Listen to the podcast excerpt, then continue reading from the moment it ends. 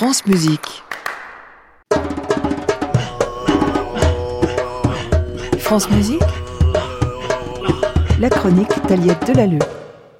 Bonjour Aliette. Bonjour Gabriel, bonjour à toutes et à tous. Vous nous emmenez au Mexique ce matin, Aliette, pour nous parler d'une femme qui, toute sa vie, a tenté d'être libre libre comme les hommes. Oui, elle s'appelle Chavela Vargas. C'est une icône dans les pays hispanophones. Elle est un peu moins connue en France, mais vous avez sûrement entendu sa voix en regardant des films d'Almodovar.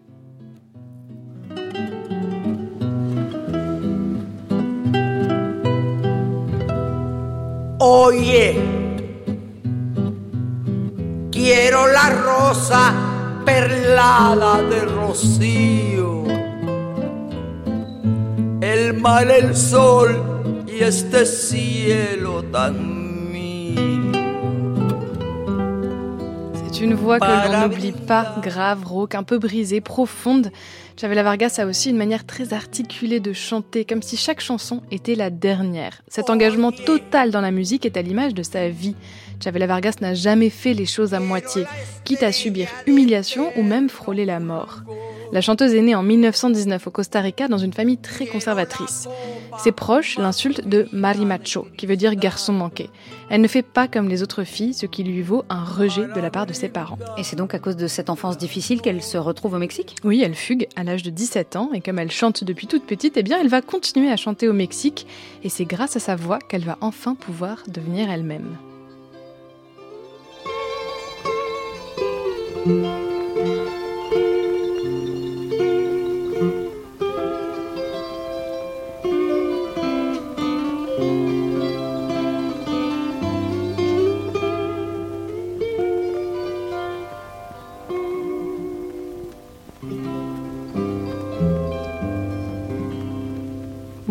Buenos días, mi amor.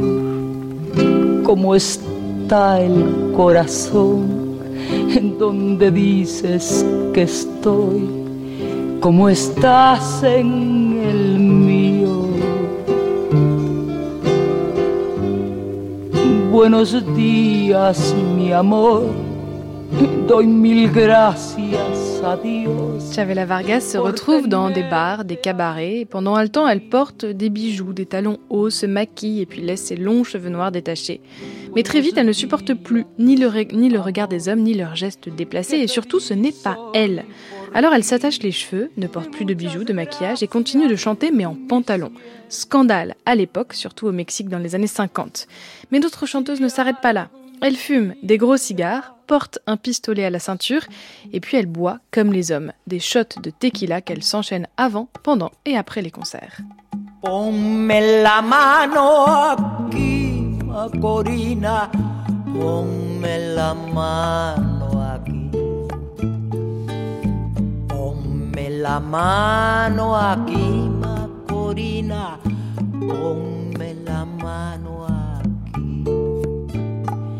20 años y entre palmeras, los cuerpos como banderas, noche, guateque y danzón.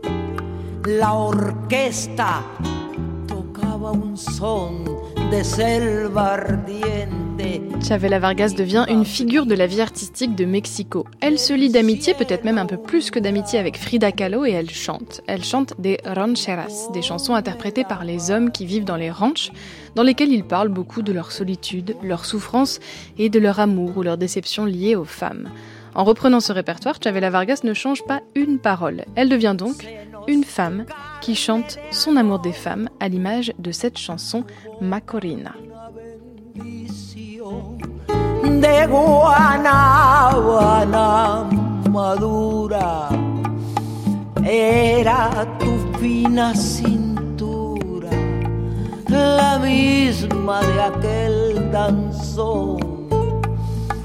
Ponme la mano aquí,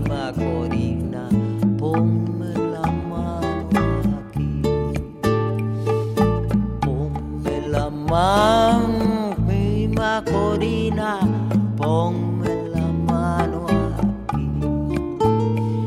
Tu pelo jíbaro y fiero À la mort de son ami, son compositeur et puis son copain de beuverie José Alfredo Jiménez, elle s'éloigne du monde de la musique et sombre dans l'alcool. Tout le monde pense alors qu'elle est morte, jusqu'à son grand retour en 1991. Chavela Vargas ne boit plus et surtout connaît une sorte de deuxième carrière musicale grâce au soutien de Pedro Almodovar, qui va la faire jouer et faire entendre sa voix dans ses films. Elle va connaître un succès planétaire, jouer sur la scène de l'Olympia à Paris, du Carnegie Hall et devient une figure lesbienne en parlant enfin de son homosexualité ouvertement à l'âge de 81 ans. Une période où elle reste encore très active. La chanteuse donnera des concerts jusqu'à ses 93 ans.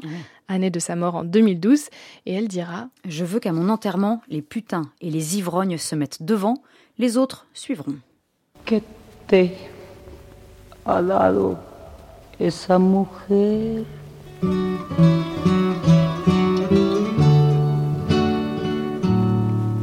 que te tiene tan engreído, querido amigo.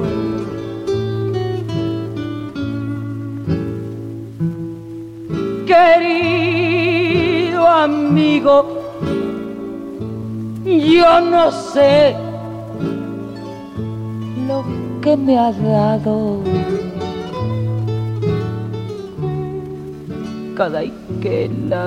Merci beaucoup, Aliette. Avec plaisir. Pour cette lumière sur une grande figure de la musique au Mexique, et puis d'ailleurs figure tout court, hein, vu le parcours de cette femme. À samedi prochain pour la dernière avant l'été, vous savez de quoi vous allez nous parler ou pas encore? Ah non, j'ai encore des petites hésitations là.